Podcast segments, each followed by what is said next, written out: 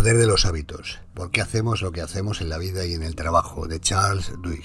Resumen. JV Fig. Éxito y paz interior. Productividad con JV. Señal, rutina y recompensa. La señal es lo que activa el hábito, la rutina es lo que hacemos y la recompensa el beneficio que obtenemos por realizar la acción que conlleva ese hábito. Los hábitos de las organizaciones exitosas.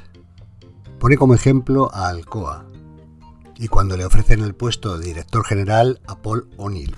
Él habla que no puedes ordenar a la gente que cambie. El cerebro no funciona así. Por tanto, se concentra en una cosa. Si logras cambiar los hábitos en torno a una cosa, eso se extendería a la compañía entera. Se trata de reconstruir negocios y de vidas humanas. La respuesta está en la comprensión de los hábitos clave, aquellos que cuando empiezan a cambiar desplazan y reconfiguran otros patrones pequeños hábitos que cambian otros hábitos, que se van extendiendo hacia toda nuestra vida, hacia la vida personal y hacia la vida de la organización, de las organizaciones, de las empresas. Y Paul O'Neill se centró en la seguridad. Decía, no quiero que digan jamás que no hemos hecho hasta lo imposible para cerciorarnos que nadie sufre un accidente. Se centró en que todas las personas, todos los trabajadores se sintieran seguros.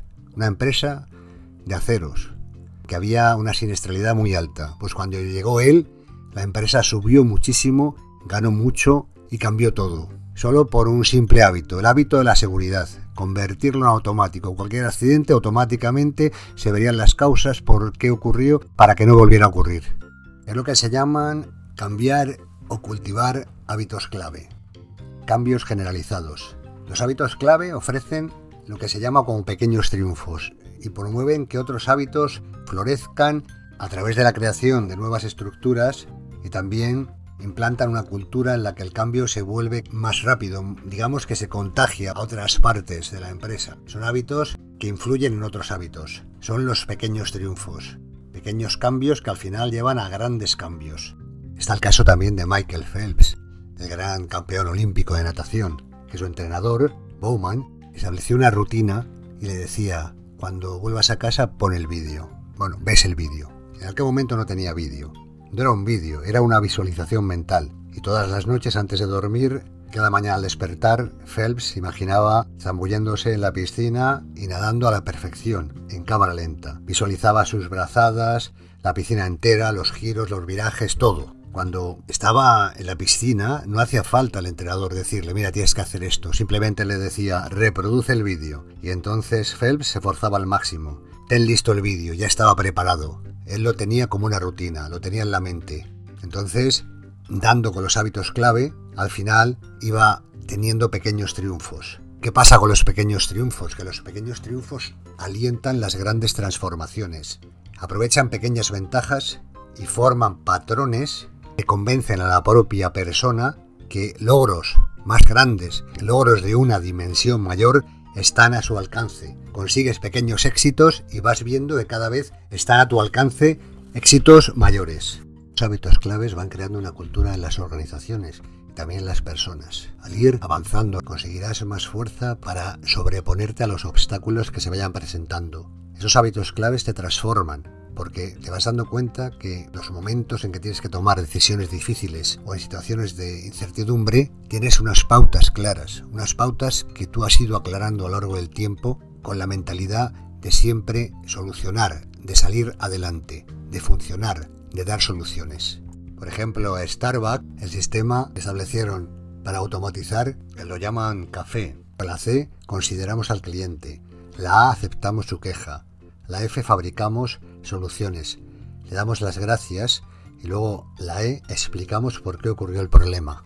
Y dicen, tómate unos minutos para escribir un plan para lidiar con un cliente enfadado. Usa el método café, luego haremos una breve dinámica en la que intercambiaremos los papeles. Esos son eh, comportamientos automatizados para las personas que trabajan en Starbucks.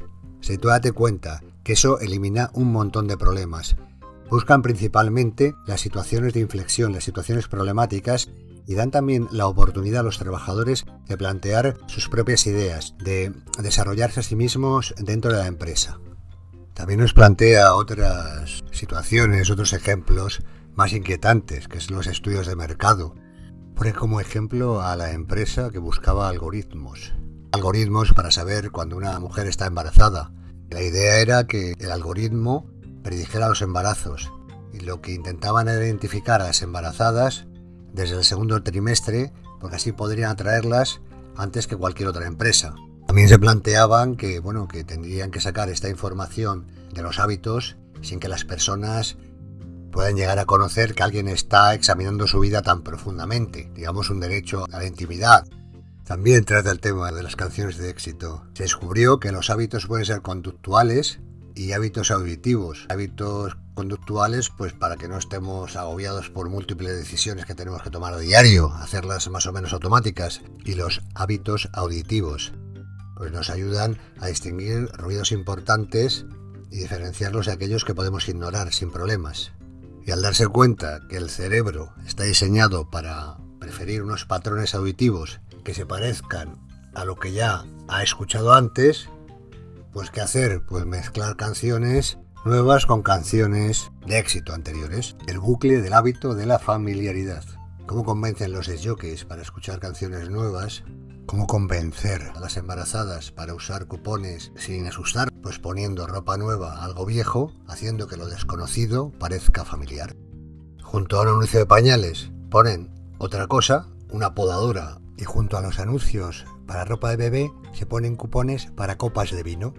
Parecía fortuita, y descubrieron que mientras las clientas no crean que han sido espiadas, usan los cupones, pues dan por sentado que todo el vecindario ha recibido la misma publicidad de pañales, de cunas, y dicen que siempre que no asustemos la estrategia funciona. Con lo de las canciones, pues es poner canciones conocidas, canción nueva, canción conocida. Intercala cupones de pañales con productos que no eran para el embarazo. Parecía que la publicidad era anónima, familiar y confiable, y los jockeys mezclan canciones conocidas y de éxito con canciones desconocidas y al final las asociamos unas con otras. Que según los expertos en analítica predictiva, pronto será posible que las empresas conozcan nuestros gustos y sean capaces de predecir nuestros hábitos mejor que nosotros mismos. Pequeños cambios que nos llevan a conseguir grandes resultados. Con JVFIG en éxito y paz interior, productividad con JV.